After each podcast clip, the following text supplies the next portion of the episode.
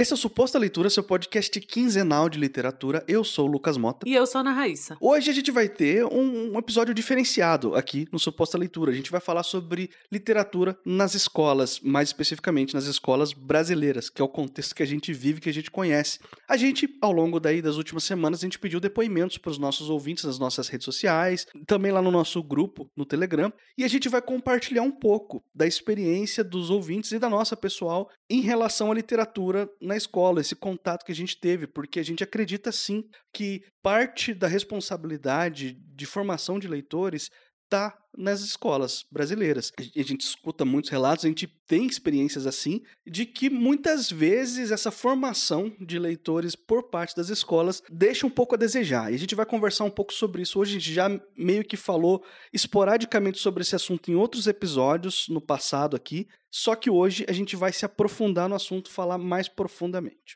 E para começar essa conversa, a gente trouxe uns dados aqui da pesquisa Retratos da Leitura no Brasil, que é uma pesquisa que a gente quer se dedicar mais a falar sobre ela, que não suposta leitura, mas a gente pegou uns dados interessantes. Essa pesquisa ela é feita a cada três anos e ela é a única pesquisa de grande porte que a gente tem que define aquelas coisas, sabe? Quem é o leitor no Brasil, o que, que ele lê, do que, que ele gosta, qual a idade desse leitor e tal.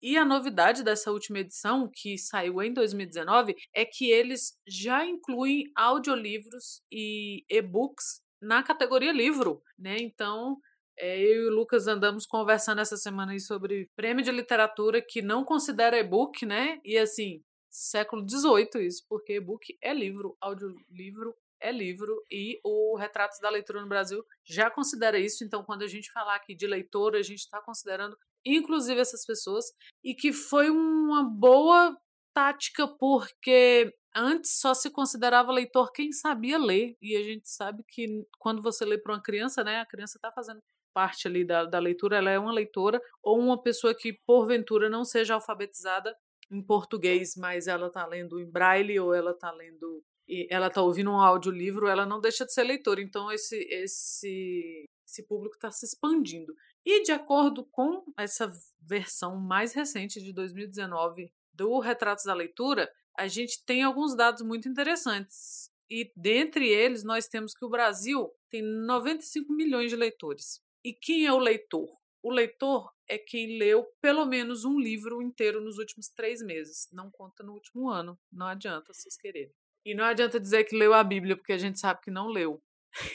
Inclusive, nessa pesquisa, se divide assim: você tem leitores e leitores da Bíblia.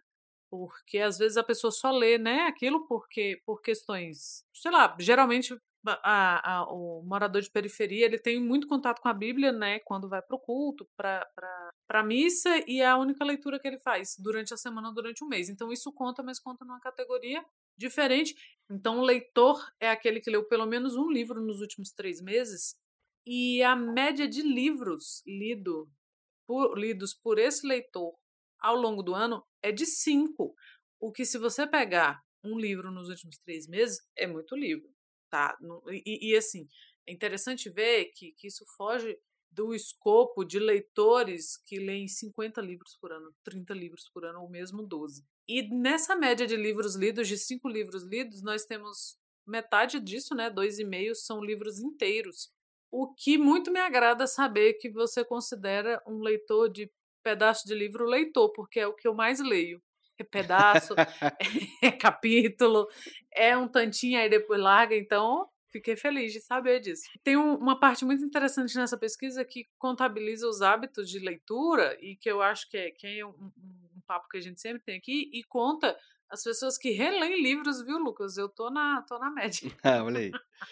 e que leem mais de um livro ao mesmo tempo. A gente tem, desde que essa pesquisa é realizada, essa já foi a sua terceira edição, a gente tem uma tendência triste de decréscimo na frequência de leitura, mesmo a gente tendo incluído e-books e audiolivros. Então, as pessoas estão lendo menos, elas estão lendo menos por vontade própria e elas estão lendo menos livros indicados pela escola. Desses 95 milhões e meio de leitores, 8% lê todos os dias ou quase todos os dias. Eu acho que né, nós nos encaixamos. Contando também aqueles períodos, né, que você fica um mês, dois, três sem ler, mas se é um hábito seu, 8% te acompanha nessa. 28% das pessoas lê mais um, de um livro ao mesmo tempo. Tá vendo? Não é tão raro assim. 58% lê o mesmo livro mais de uma vez. É nós. E 47% dessas pessoas que responderam que se consideram leitoras disseram que gostariam de ler mais e não leem mais por falta de tempo, que nós sabemos que é um problema real, né? O que que essa pesquisa se aproxima aqui da nossa conversa hoje? Tem dois dados muito interessantes, que um deles é que a maioria das pessoas lê por influência da escola, mas mesmo assim, a maioria lê mais coisas por gosto pessoal do que indicadas pela escola. O que isso quer dizer? Que quando a sua professora indica um livro ou fala de um livro, ou os seus colegas estão lendo um livro, é mais interessante e a tendência é que as pessoas leiam mais do que os livros passados para você fazer pra, trabalho, para você fazer prova ou para você passar no vestibular. Então, apesar da maior influência de leitura ser a escola, o gosto pessoal ultrapassa as leituras didáticas, chamadas didáticas, né? Então, tenho isso em mente para a nossa discussão hoje. Uma das coisas que me motivou bastante a sugerir esse tema para a gente gravar aqui, Raíssa, é a questão mesmo de que a gente tem, de fato, conhecimento de muita gente que teve problema para pegar gosto pela leitura na época da escola. A gente pode contar um pouco da nossa experiência, né? cada um de nós contar antes de ir para os depoimentos do pessoal aí. Eu, por exemplo, né, eu acho que nós dois temos um, essa, essa coisa parecida, que é nós tivemos pais leitores. Mas eu frequentava muito a biblioteca. Antes de eu poder frequentar a biblioteca, minha mãe já fazia carteirinhas em nosso nome e levava e trazia livros. Não foi bem uma insistência, sabe, em casa, mas se não fosse esse esse costume em casa, se em casa não fosse um hábito, meu tio lia gibis e, sabe, minha mãe estava sempre lendo e tal, eu talvez tivesse a minha experiência de leitura estragada pela escola. Me desculpa os amigos professores, porque eu tive experiências bem ruins com professores, principalmente professores de português. Menos a professora Dilvanice, maravilhosa, mãe da minha amiga Tamires, que me deu aula e que foi a primeira pessoa que falou do José Lins do Rego e eu li Menino de Engenho na aula dela. Maravilhosa, Giovanice, beijo.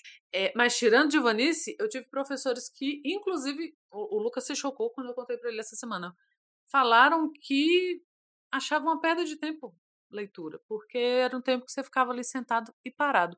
Uma professora de português, escola pública. É. Então, assim, se eu não tivesse esse aporte, esse costume, esse hábito em casa, talvez comentários como esses tivessem me me desestimulado. Mas quando eu descobri aquelas coleções, sabe aquelas coleções para gostar de ler, ou do. Tinha uma, agora eu não me recordo a editora, mas tinha uma do, do Fernando Sabino, e que cada livro era um, uma novela dele. Então eu pegava na escola, levava para casa, lia e devolvia no outro dia. Na quinta ou na sexta vez, a bibliotecária da escola não quis me emprestar mais, porque ela falou que não era só para eu ficar levando e trazendo livro. Hum. Eu amei isso, porque eu tive que provar para ela que eu tinha lido realmente. E é, o seu relato é curioso, né, Raíssa? Porque ele já, já é sintomático de muita gente no Brasil. E você fala um negócio aí que eu escutei da minha mãe. A minha mãe, ela pegou gosto pela leitura muito cedo, muito por influência do meu avô, que também era uma pessoa que lia bastante. Né? Olha aí a importância dos pais na formação dos filhos leitores, né? ela pegava os livros na biblioteca da escola e tava assim, começou a devolver com uma frequência alta também, igual você, exatamente a mesma história, a ponto da bibliotecária é, brigar com ela, falar assim, ó, você tem que ler, você não pode simplesmente pegar o livro, levar para sua casa e depois trazer de volta, você tem que ler isso aqui. Minha mãe disse, não, mas eu tô lendo, eu tô, tô vendo os livros aqui. Mas olha só, olha só, tem dois problemas aí, Raíssa. Número um, se a criança, por qualquer razão que seja, pega o livro e leva para casa, já tá bom. Se ela tá devolvendo e por alguma razão ela não leu tudo, qual é o problema? Ela tá pelo menos tentando, entendeu? Ela tá tentando. Qual o problema? Você vai obrigar a pessoa a ler um negócio que ela não quer, aí você cria adultos que não conseguem desapegar de livros que não estão gostando. E a gente sabe que não, não é uma crítica, eu não critico essas pessoas.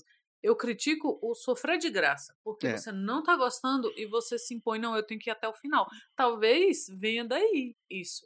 Ah, você não pode só pegar, você tem que. Não, às vezes eu só pego.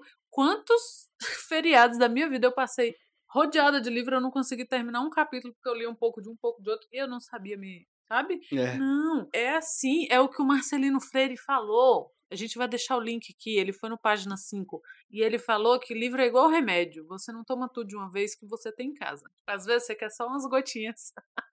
então é. Aí, aí você vira pra criança e fala: Não, não é para você devolver, não. Você vai ler tudo. É o último livro que ela vai pegar. E aí eu, eu lembro de um relato pessoal meu que, assim, eu tive zero curadoria de leitura na escola, não, isso não existiu em nenhuma das professoras que eu tive. Teve, teve uma professora, falando bem rapidinho dela, é, que ela ela tava tão de saco cheio de dar aula, e de, de, assim, ela tinha uma postura, é, isso eu, que eu vou falar, eu não sei se é verdade, mas entre nós, os alunos, a gente tinha umas fanfics sobre ela, assim, de que ela era uma rica falida. Como assim? É, porque ela tinha uma postura muito assim de, de que tava cagando pra tudo e tava de saco cheio, Nossa, então. A amargura de quem já foi rico. É, parecia que ela, ela tinha sido muito rica no passado e agora a única coisa que sobrou pra ela foi dar aula de português numa escola pública e ela tava com raiva da vida e para se vingar da vida ela se vingava na gente, entendeu? E aí eu passei o meu primeiro colegial, o meu primeiro, eu acho que agora é primeiro ano que fala, né? Inteiro com ela falando o tema do começo do ano até o final, ela falando sobre Gregório de Matos. Eu, ela não conseguia sair desse autor, entendeu? Ela não conseguia falar de outros. Nem no Machado de Assis ela entrou. Você tá entendendo? Era Gregório de Matos. O ano Fascinada inteiro. Fascinada no Gregório de Matos. não. não, e não era assim que ela era super apaixonada por ele e tava querendo dizer pra gente o quão bom ele era. Não era isso não tava, ela não estava compartilhando uma visão super apaixonada, porque talvez isso fosse positivo pra gente de alguma forma, entendeu? Ela estava assim, ah, o currículo diz Gregório de Matos, então eu vou falar, só li a primeira frase do currículo, vou falar desse autor aqui o ano inteiro e fora-se, entendeu? Era, era um negócio assim, ela falava de um jeito, ela lia textos do Gregório de Matos na sala de aula, tão de saco cheio, que a gente achava que a qualquer momento ela ia tirar uma arma da bolsa e atirar na cabeça dela, tá ligado? Que era, era muito assim. E aí, resultado. Pergunta pra mim, eu hoje, depois de adulto, quantos textos do Gregório de Matos eu fui atrás de ler? Tô interessado em ler. Não tô interessado, não tenho interesse nesse cara. Total de zero. Entendeu? Eu tô, eu associei esse cara à coisa mais tediosa e fim de carreira da vida. E provavelmente não é, provavelmente ele é ótimo. E eu tô perdendo de conhecer ele, porque lá atrás eu tive uma curadoria errada em cima desse autor, entendeu? Eu acho que é com essa, com essa introdução, o pessoal já entendeu o que a gente quer com esse episódio e a gente pode ir pros relatos da galera, né? O primeiro relato vem do Wellington, ele mandou lá no nosso grupo no Telegram. Eu vou ler aqui. E olha, esse relato aqui, logo no começo, ele tem um negócio que é tão absurdo que se, se, não fosse uma pessoa do grupo ali falando que a gente conhece, tem um contato, eu ia falar que era mentira. Isso aqui que não era possível que isso acontecesse, né? Mas olha aqui, Raíssa, essa história. Na escola em que cursei a sétima série, a biblioteca era dentro da diretoria com livros trancados. Ninguém lia. Tinha que já aprender essa diretora aí. Essa diretora tinha que sair algemada. Qual que é o objetivo de você ter uma biblioteca numa escola se o aluno não tem acesso, livre acesso para entrar lá e ver o que está disponível, sabe? Sim, meu Deus. Mas enfim, ele continua, ele diz aqui, ó, ninguém lia, ninguém tinha um interesse. Por que será que ninguém tinha um interesse, né? Porque ficava trancado na diretoria, né? Talvez você põe num espaço de poder uma coisa fisicamente impossível de você. Não, nunca, nem ia acontecer nunca. Se você quisesse algum, tinha uma burocracia. E teria que ir para a diretoria de livre espontânea vontade.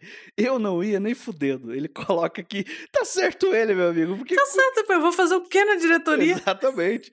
coloca no lugar mais assim, é, mais com, com a aura de autoridade e opressão na cabeça do aluno médio brasileiro, né? Ó, você tem que entrar na diretoria por livre espontânea vontade se você quiser ver o livro que tem lá para ver se tem algum que você quer ler e não te deixavam entrar e escolher. Tinha que pedir ficar na porta esperando, Raíssa. Olha isso. Ai, só, só melhora. Estilo cadeia, tá ligado? É, só faltou, assim, com, com o braço para trás e com um macacão. Será que na cadeia é assim? Você tem que pedir o livro e, e esperar alguém buscar para você e você fica na porta esperando? Ou, ou, ou, o preso, o prisioneiro, ele tem o direito de entrar lá e escolher o livro? Porque se ele tiver esse direito, já é mais do que essa escola aqui do Wellington tava dando para ele, tá ligado? Eu, eu ouso dizer que não é assim, não. Você tem uma biblioteca, a pessoa entra e ela pega e ela senta num lugar.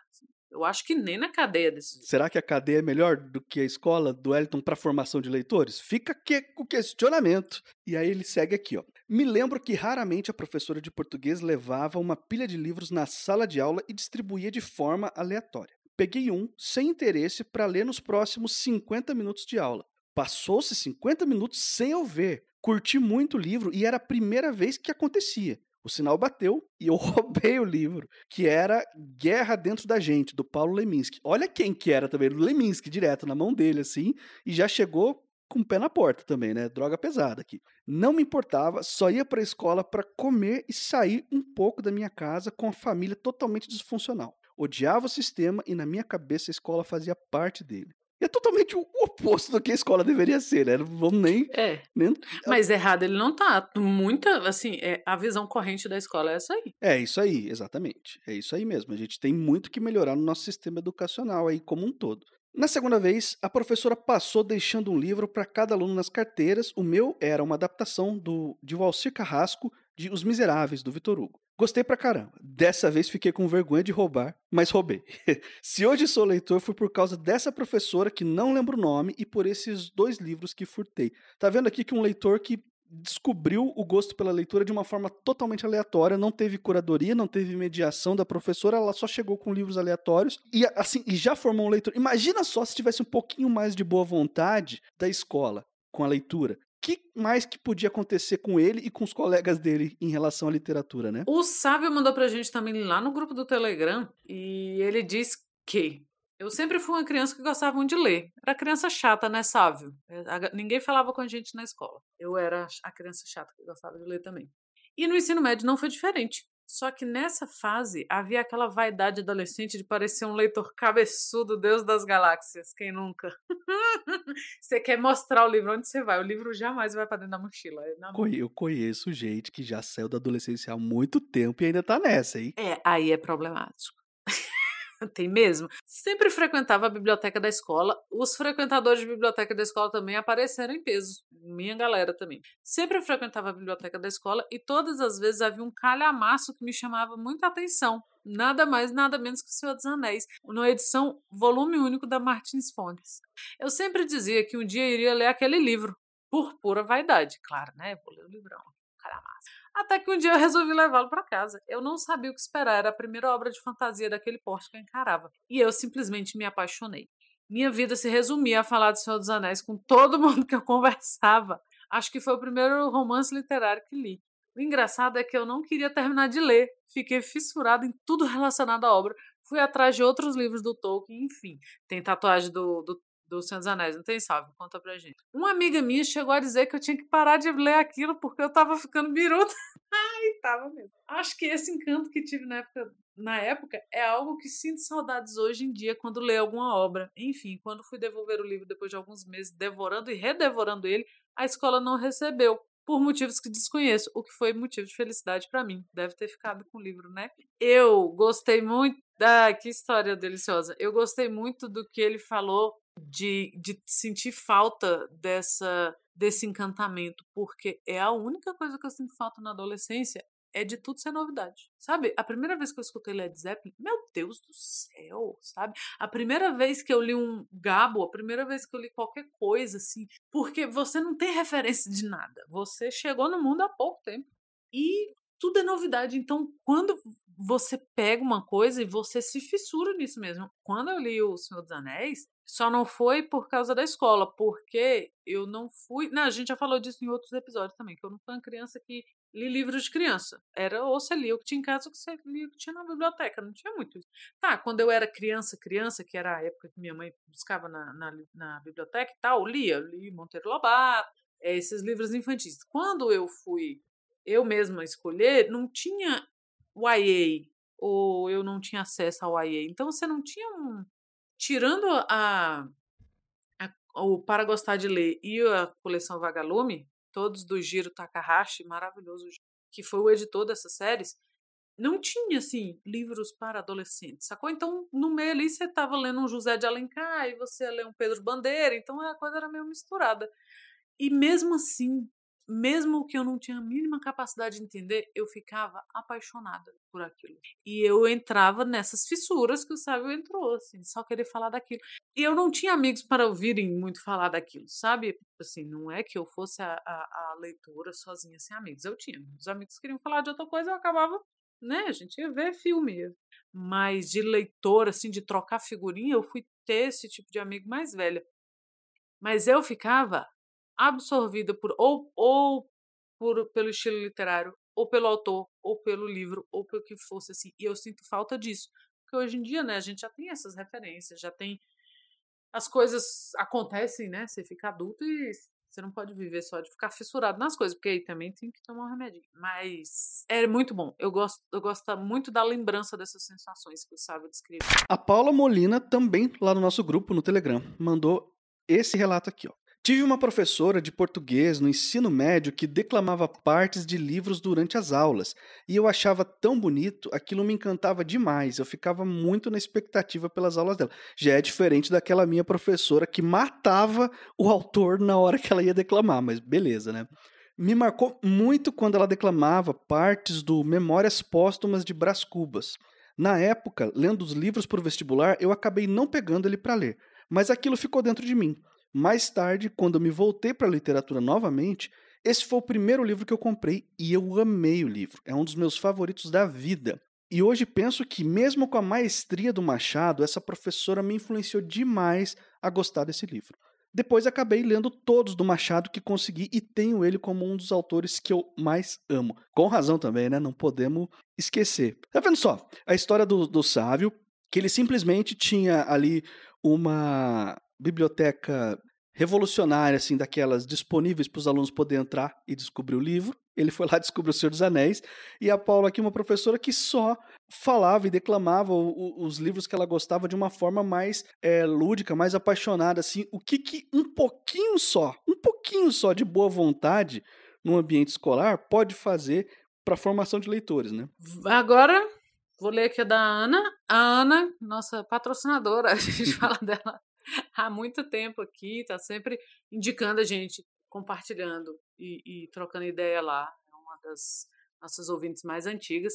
E ela diz que minha experiência foi na quinta série, aquela época que a gente estava começando a ter literatura no currículo. Minha professora Ana Márcia estava dando uns clássicos pequenininhos, viu que não estava fluindo muito bem. Então propôs para que a gente escolhesse um livro de ficção dentro de alguma temática que a gente gostasse muito. Eu gosto disso, do professor que deixa o aluno escolher. A gente vai ver que isso faz uma diferença assim, para vários leitores e vários ouvintes nossos falaram disso. Então ela queria que escolhesse a temática, gostasse, lesse e fizesse alguma análise em relação ao personagem, autor, gênero, essas coisas, para começar a trabalhar a literatura. Eu me lembro que cheguei em casa e na minha casa meus pais sempre tiveram muito livro. Eu olhei para o meu pai e falei: pai, eu tenho um trabalho da escola e eu quero um livro com mortes, assassinatos sangue. É nesse momento que o pai devia ter uma criança que chega falando isso em casa vai, vai, dormir abraçado na faca, socorro. E assim meu pai me deu o primeiro Agatha Christie. Olha, o pai soube direcionar os instintos psicopatas assassinos. Família de leitores, Raíssa. Família com. Ah, tá agradecemos. Tá Não, família de leitores. Pai, eu quero um livro com mortes, assassinatos e sangue. Por favor, filha, vamos ali para o para a camisa de Foi assim que eu devorei meu primeiro grande livro. E ela gosta até hoje. Ela fala muito da Agatha Christie no grupo. Fala, né? E foi o primeiro livro que não tinha figurinhas e apresentou para a turma. A professora fez com que isso fosse uma coisa muito legal. Eu me lembro de ter apresentado para os colegas e a gente trocar ideias. Acho que foi minha primeira experiência de clube de leitura. Ai, que legal, né? E para a gente ver, assim, é, é muito verdade isso. Não é que você não gosta de ler, é que você não achou a coisa certa. E agora, imagina, veja esse pai né, que era um pai leitor, porque para outro pai que a criança chega e fala, eu quero um livro com mortes, assassinatos e sangue, o pai, ou então o pai não ia querer, não, você é muito nova para ler Agatha Christie, você vai ler outra coisa, cara, não existe muito novo para ler, ou você não vai entender e aquele trauma vai ficar lá no fundo, você não vai ter nem muito contato com ele, ou você sacou, não tem porquê você evitar que uma criança não leia algo que ela está pedindo para ler. Claro, o pai não vai empurrar a Agatha Christie na criança, mas assim, eu queria ler um livro de dragão. Não, você já é muito velho para ler fantasia. Então, não, você não. Não existe isso. Ah, não é literatura de verdade, é literatura de verdade. Não, não vai ler nada com morte agora. Se a criança está pedindo, dê. Deixa ela descobrir esse caminho aí. Muito legal seu pai, Ana. Eu, eu teria feito diferente, mas ele foi ótimo. Não, mas é exatamente quando, nessa, principalmente nessa idade mais perto assim da adolescência, que o aluno ele fica muito curioso, ele quer que trate de vários assuntos que muitas vezes os adultos querem esconder dele. Cara, os livros, sempre vai ter um livro que falou de forma muito inteligente, didática, ou até lúdica, ou até não lúdica, mas de uma forma só inteligente mesmo sobre aquele assunto, e que vai fazer com que sacie essa vontade, essa curiosidade dele naquele momento. E é uma forma saudável de você passar por isso, passar por esse momento, porque, na minha opinião, um, um, sistema de ensino que mata a curiosidade de uma criança, de um adolescente, é um sistema falido, totalmente fracassado. A curiosidade ela não pode morrer. Você tem que alimentar aquilo, tem que fazer a criança e o adolescente se direcionar. Falar assim, ó, vai aqui tem a Agatha Christie, você não gostou dela? Beleza, tem aqui o Sherlock Holmes do, do Conan Doyle, não gostou desses aí também? Tem um monte de outros para você escolher, beleza? Você não gosta de policial? Tudo bem, você já experimentou. Vamos pro outro aqui. O que, que você gosta? Tenho aqui aventura, tenho aqui fantasia, tem o Senhor dos Anéis, que o Sávio tatuou na cara lá também, né? Mas é, o que não falta é opção.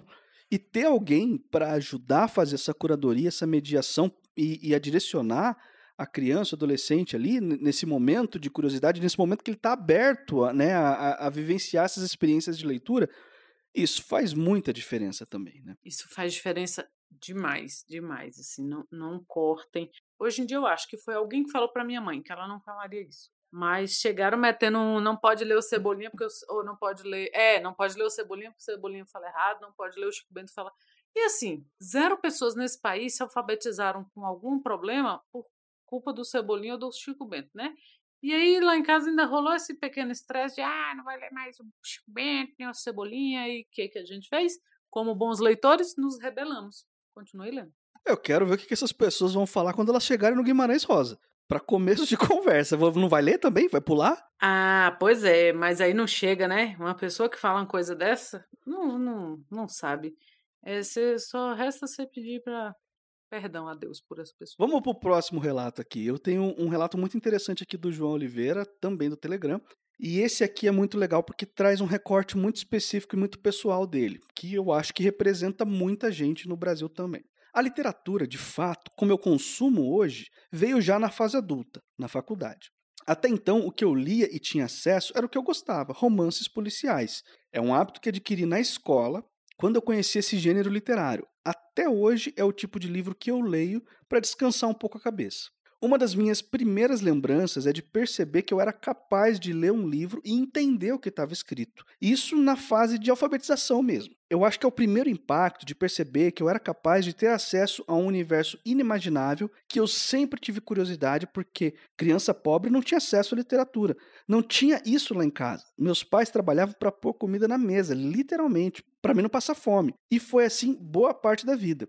Aqui na minha região, as escolas eram rurais. Apesar da carência, sempre foram escolas muito referência, com profissionais muito bons. Não tinham bibliotecas boas, porque os livros eram muito velhos, tinha pouco catálogo. No ensino médio, a biblioteca já era um pouco melhor, porque já era uma escola de área urbana, mas não tinha um professor que te estimulasse a ler e ter acesso à obra do cano, escritores consagrados, etc. Aqui a gente tem um, um negócio diferente, um, um, cara que chega no ensino médio já com o gosto pela leitura, mas que isso fica adormecido dentro dele. Tem, ele finalmente chega numa escola que tem uma biblioteca um pouco mais bem equipada, o que ele não tem um professor para direcionar, para alimentar essa vontade dele. Ele vai ter que redescobrir isso só depois na faculdade, entendeu? Você tinha tudo ali, você tinha todos os ingredientes, faltou só ali um, uma pessoa para fazer essa mediação mesmo, um professor para ajudar a incentivar, ó, dá uma explorada aqui na biblioteca da escola, você vai descobrir muita coisa legal, deixa eu te recomendar alguns autores aqui, entendeu? Você já tinha um aluno que chegou lá lendo e que provavelmente passou o ensino médio inteiro lendo muito pouco ou até nada além do que ele já conhecia, por simplesmente não ter um professor ali disposto a mostrar um pouco mais da literatura para ele, né? Vou ler agora o do Dudu. Dudu é um. Já falei dele algumas vezes, ele tá no nosso grupo do Telegram também, é um grande amigo. E eu gostei muito do relato dele porque tem muitas coisas parecidas que aconteceram comigo. E eu acho que alguns de vocês vão se relacionar com isso.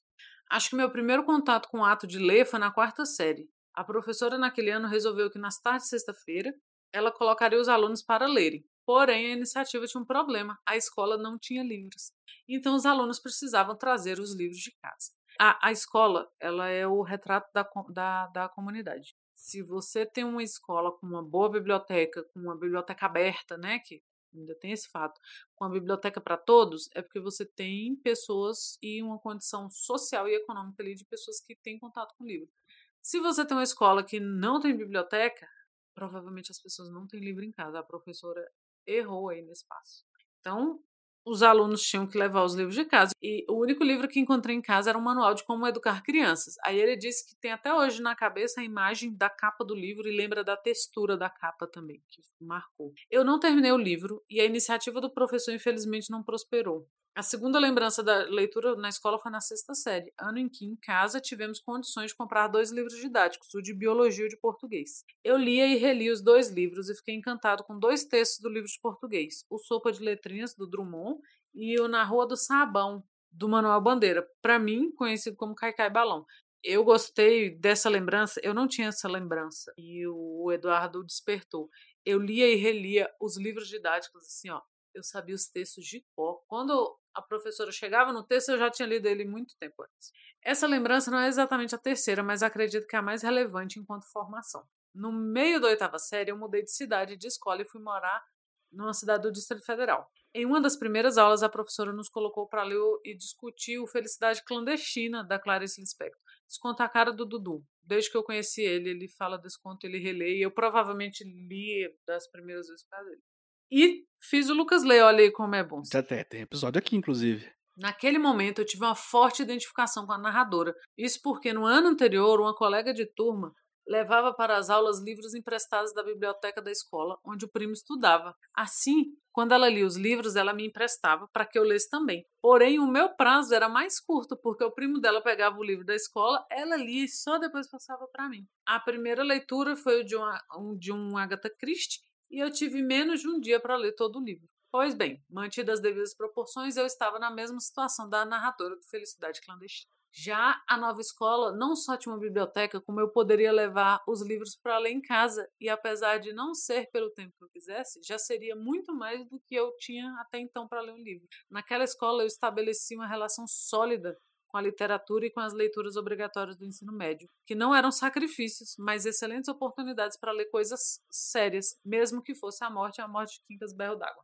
Ah, e me identifiquei demais. É, eu também, para mim, as leituras do ensino médio não foram sacrifício. Eu li umas coisas sérias, assim, eu li Policarpo Quaresma, sacou? Que hoje em dia é um livro que eu estou morrendo de vontade de reler. Mas, se eu não tivesse lido no ensino médio, eu seria uma pessoa com zero policarpo. E tem aqui da Juliana Alencar, que ela mandou no WhatsApp, mas mandou para você, né, Raiz? Foi, ela mandou para mim. Ela é uma amiga minha de muitos anos, dessa época aí, de Biblioteca do Gama, e antes a gente era meio vizinhas e tal.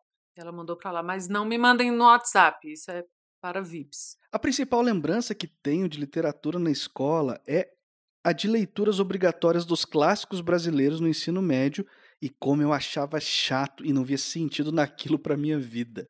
Outra lembrança que tenho é de ler na biblioteca da escola e na biblioteca pública do Gama de pegar livros emprestados. Isso era muito gostoso.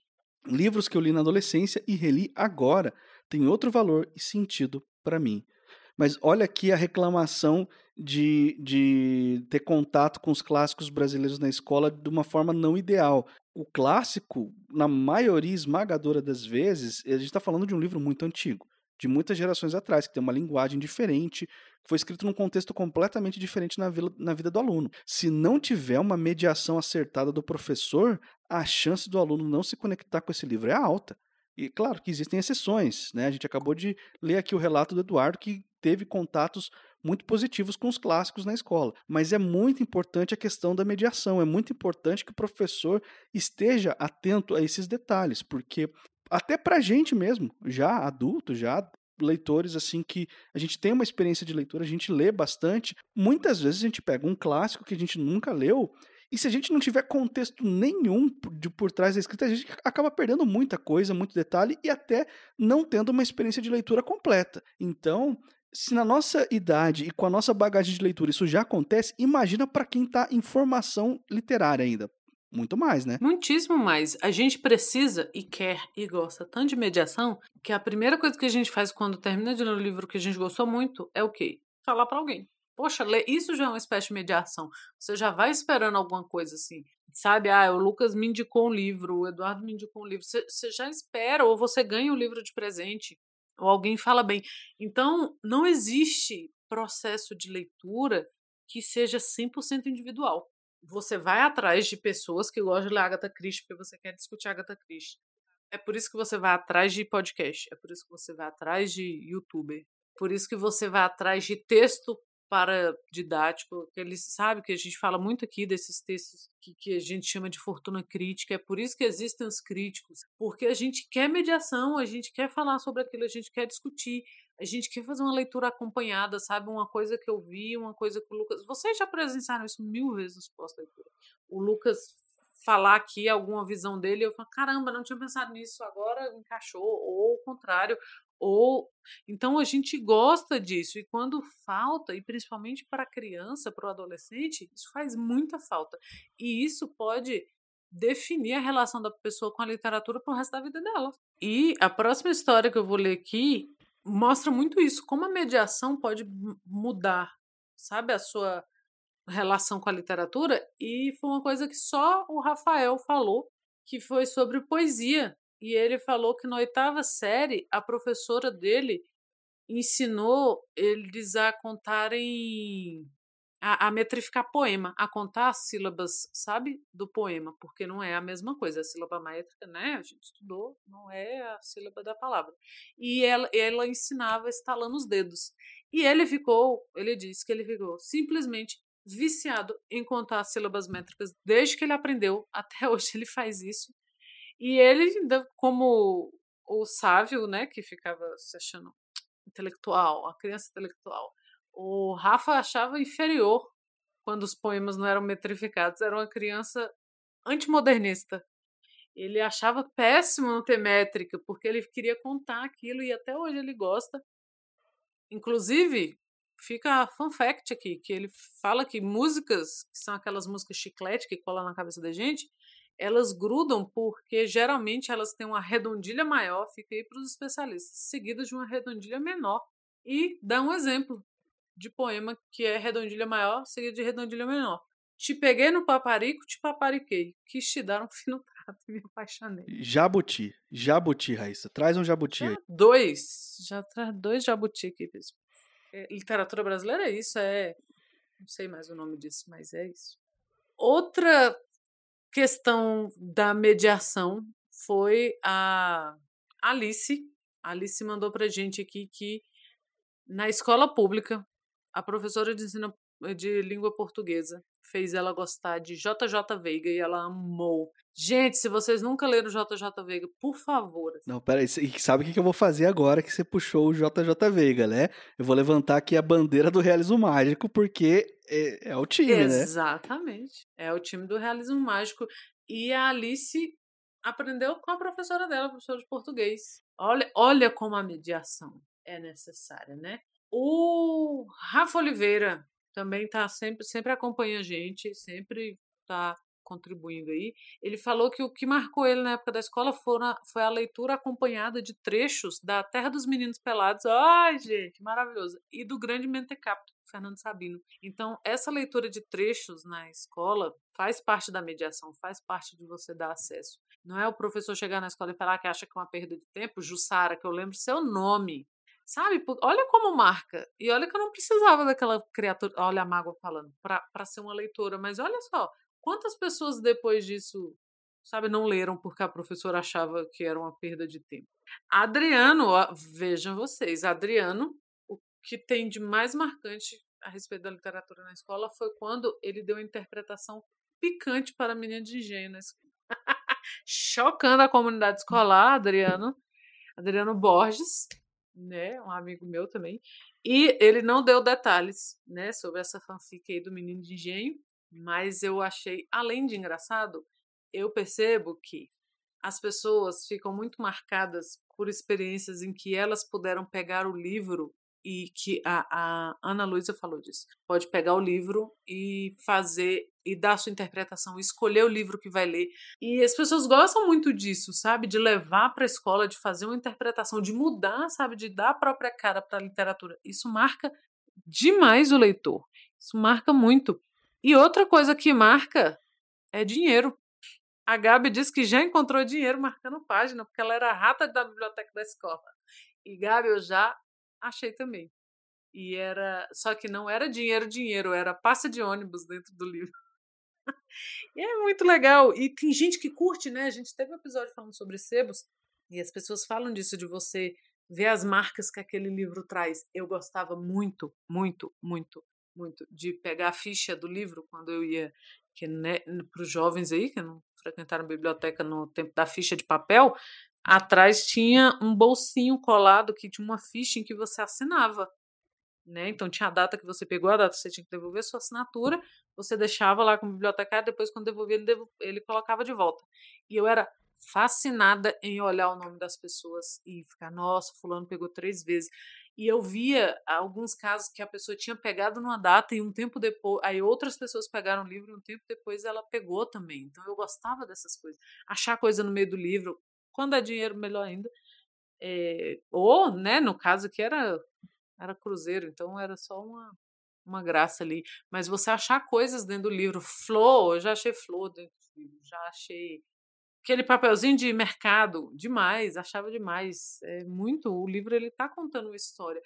Eu acho que depois da gente ter contado as nossas histórias, ter falado da pesquisa e ter pegado os, é, os relatos dos ouvintes, ficou bem claro a importância da gente levar mais a sério a, a literatura nas escolas, porque as histórias que são positivas, elas são muito legais, elas formam leitores, e as histórias que são negativas, elas frustram leitores. E a gente tem aqui um recorte que são de ouvintes nossos. E os nossos ouvintes são todos leitores. Todos aqui que acompanham a suposta leitura gostam muito de ler. Então, até as histórias negativas que a gente trouxe hoje são histórias de sobreviventes, pessoas que acabaram em algum momento posterior, ou por persistência, ou, ou não na escola, mas indo na biblioteca da cidade mesmo, acabou pegando gosto pela leitura por conta própria. Então, a gente tá, tem que lembrar, ter isso em mente, que essas histórias aqui são um recorte de pessoas que gostam muito de ler e que acabaram encontrando o seu caminho de leitor depois, de alguma maneira.